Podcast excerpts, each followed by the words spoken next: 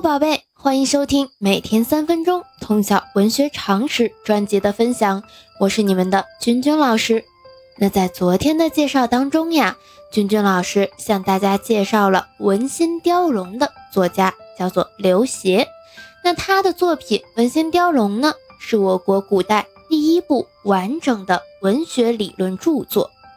这本书对后世文学批评家都有很深的影响。那今天呢，我们要为大家介绍的是北魏的地理学家、散文家，他叫做郦道元。我们现在就开始今天的分享吧。郦道元，字善长，南北朝时期北魏的官员、地理学家，青州刺史郦范之子。郦道元以复印入仕，为官之后仕途坎坷，执法严峻。有威名，但也招致了一些宗室的怨恨。关于他入关的一些小事例啊，大家可以自己下来去搜索。我们重点的话还是介绍跟文学有关的内容。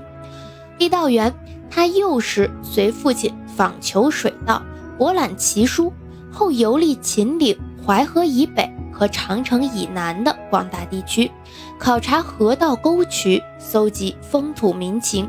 历史故事以及神话传说，在游历过程中，他常感地理方面史籍的不足，遂用毕生的心血撰成了《水经注》四十卷。《水经注》因注水经而得名。郦道元在书中引书籍四百三十七种，做了二十倍于原书的补充。看似《水经注》是水经之注。实则呢，它是以水经为纲，详细的记载了一千多条大小河流及有关的历史遗迹、人物掌故、神话传说等等，是中国古代最全面、最系统的综合性地理著作。这本书还记录了不少碑刻墨迹和渔歌民谣，文笔绚烂，语言清丽，描写生动，既是一部内容丰富的地理著作。也是一部优美的山水散文汇集，成为中国游记文学的开创者，对后世游记散文的发展影响颇大，具有较高的文学价值。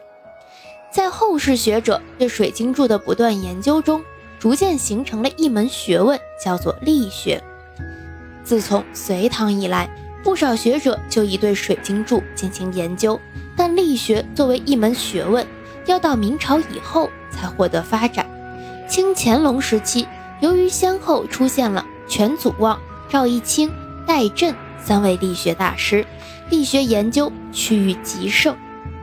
那其实《水经注》啊，在咱们的教材当中也是有引用的，其中《三峡》一文最为脍炙人口，就已经被入选了我们教材了。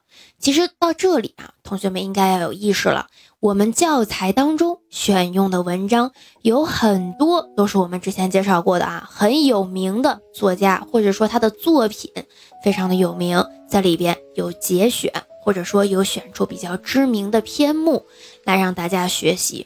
所以其实我们不能说啊，单纯的在学校学习，只听老师讲的这篇课文，我记记此句段就结束了，而是你要去挖掘它背后的一些学问。我们老师呢是给大家引进门，更多的是你要自己去挖掘学习啊。从初中就要有自学的意识了，这样你到高中到大学，你才能更深入的去研究很多东西啊。那我们在这里的话呢，你就要去关注文章啊，在教材的课下注释部分，它有很多会说这个文章的出处，那你就要好奇一下啊，为什么它会选用到我们教材当中？它一定是有原因的啊。你要再去研究跟作者有关的，跟他的这部著作有关的，以及这个作者还有没有其他比较有名的著作，他们的写作的内容是怎样的，作者的创作特点、时代背景是怎样的，都是你要去了解学习的。这样一看啊，你会发现，真的语文有太多的知识要学了。但是呢，当你真正学进去了，你会发现语文非常的有意思啊。那我们今天的介绍。就到这里，喜欢咱们节目的可以长期关注老师的喜马拉雅号，我们明。